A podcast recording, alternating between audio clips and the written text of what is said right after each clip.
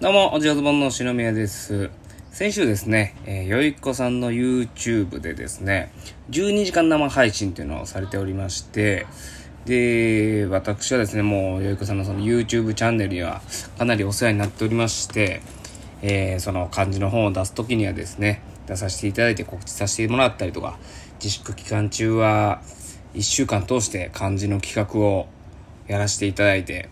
漢字の覚え方だったりですね、えーその僕が考えた漢字の覚え方クイズみたいなことをさせていただいたりと、かなりお世話になってるんですが、この間の12時間配信の時も、ありがたいことに呼んでいただきまして、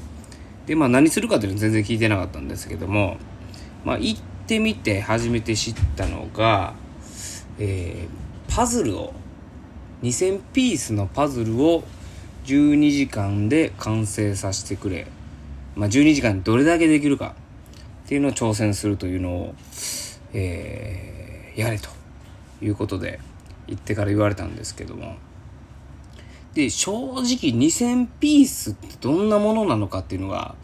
いまいちピンときてなかったんで、あ、まあずっとパズルやって、間、よいこさんと喋って、あ、なんか楽しそうだなみたいな、最初思ってたんですよ。まあ、その12時間生配信っていうのもですね、あの、24時間テレビの真裏でやってまして、まあ、24時間テレビはね、例年そのマラソンをするということで、まあ、そのマラソンの代わりになんかこう、投資でできることはないかということで、じゃあパズルをやろう。まあ、なんでパズルになったのかわかんないんですけども、まあ、最初は結構楽観的に考えてたんですが、まず、まあ、そもそもパズルにそんなに触れたことないなとか思いながら、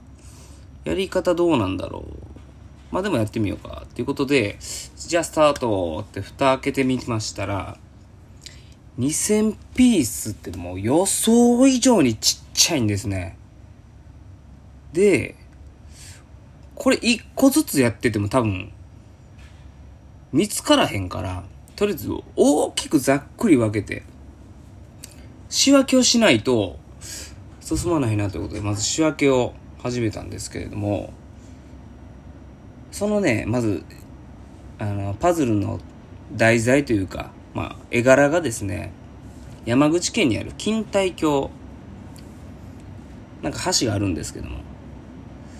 まそれやったんですよね。2000ピースもしチャレンジされるときは、なんか興味のある絵とか、好きな絵とか、細かい絵とか、それで選ぶことをお勧めします。あの、こんな言っちゃ申し訳ないんですけども、山口県の錦帯橋、もちろん、あの、当然素晴らしいところだと思いますし、そのパズルをやった上では、あの、行きたいなとは思うんですけれども、最初にその絵柄を見たときに、何の興味も湧かないというか、まあ、知らないんで、地元でもないし、例えば京都の金閣寺とか、ね、えー、清水寺とかだったら、もっと、あ、こう、これでこうなってるのかっていう風にできたんかもしれないんですけども、その錦帯橋はね、まず馴染みがなくて、絵柄がまずしんどかったですよね。そして、まあ、箸、正直ね、箸のところをこう作るのはね、ちょっと楽しかったんですよ。はい。ただ、左下にですね、松の木、松の葉。松の葉だけで、多分800ピースぐらいあるんですよ。で、右上がね、空なんですよ。空がね、6、700ピースぐらいあるんですよ。見分けがつかへんピースでも半分以上占めとるんですよ。こんなもんできるわけないやん。で、その仕分けの時にね、まあそのパズルのセオリーとして、端っこから作っていくってセオリーだけ知ってたんで、まあ端っこはね、もう角があったりとか、もう平べったくなってる、もうそのパズルを、ピースを見つけるのが非常にたやすい。ということでやっていくんですけども、その仕分けの作業にね、2000ピース仕分けるだけでもう2時間かかったんですよ。うん。で、松とか空とかはまあわかるんで、こう仕分けれるじゃないですか。これどこのピースやねんっていうのをね、どこに仕分けていいかが、がわかんない。まあ、錦帯橋なんてこの下のね、えー橋の下のその支えてるとこなのか、支えてるところね、その石垣なのか、瓦の石なのか、どっちも石なんですよ。むちゃくちゃ難しいです。まあそれでちょっとあのー、これ聞いてね、興味湧いた方は、アーカイブで、よいこチャンネルさんの方で、よいこさんのチャンネルの方で残ってるんで見ていきたいんですけど、マジリアルにね、この精神が崩壊していくというか、精神、うん、なんかちょっと異常な感じでしたね。なんか浜口さんとか、あと、ゲストに来たバイキングの西村さんとか、あと、アップアップガールズの新井ちゃんとかで、あの、頑張ってくださいって言ってくれるんですけど、まあ、いつもだったら、よし、頑張るね頑張るふうふうみたいなこと言って返してたんですけども、頑張れがやけに腹立っちゃって、頑張っとんるわ、こっちこんな頑張ってんのになんで、その上でまだ頑張ってください言われなあかんねん、みたいな。なんかそんな気持ちになったことないんですけど、なんか頑張ってくださいがもう、やけにムカつきましたね。あの日だけ。で、何がムカついたかってね、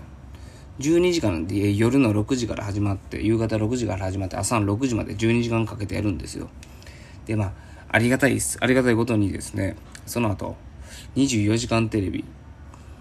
本家の24時間テレビのはですね、まず、汐留行って、で、汐留でなんかその、リモートで出演みたいな感じでですね、まあその漢字を教えるみたいなのがあって、で、その後横浜行って、横浜の日産パビリオンでネタをするというのがあったんですけども、このよいこチャンネルの方に夜中2時ぐらいにアスワが来たんですよ。後ろシティのアスワが来て、で、そこで浜口さんが、あ、ごめんな、こんな急に呼び出して来てくれるなんてありがたいな、ほんま偉いわって言ったんですけども、で、明日はもう明日朝からなんで、まあ、でも、あの、言われたんで来ましたって。あ、偉い偉いみたいな空気になってたんですけど、明日はとね、次の日同じ仕事なんですよ。片や向こうは夜中にフラッと30分40分来て喋ってそれで偉いってなってこっちは夕方6時からねもう寝ずに行くわけですよ。こっちは。もうそれを腹くくってやってんのに。特に誰から褒められることもなく。ちっちゃいパズルをね積み重ねてるわけですよ。この差は何なんだって思いますよね。この差は何なんだって思うことありますよね。よくね。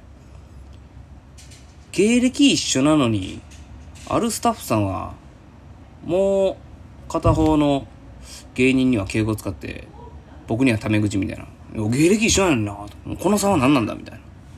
でこれ売れてる売れてない差なのかなとか思ってたらですね同じぐらいの、まあ、向こうも売れてんし、まあ、まあこっちも売れてんけど、同じぐらいなっていう時でもあったりするんですよね。この差はなんなんやろなっていうぐらい。うんまあ、ちょっとあの、舐められやすい顔ではあるんですけどね、僕はね。はい。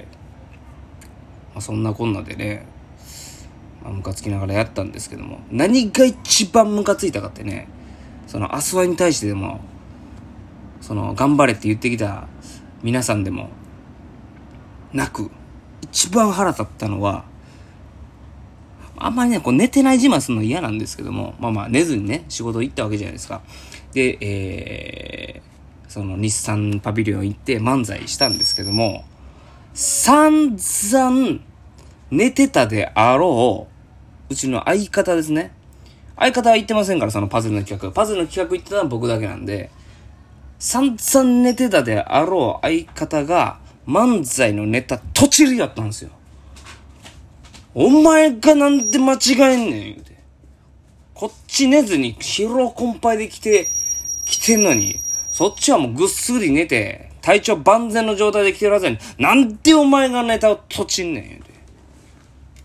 これが一番ムカつきましたね。あ、もう一個ムカつくことありました。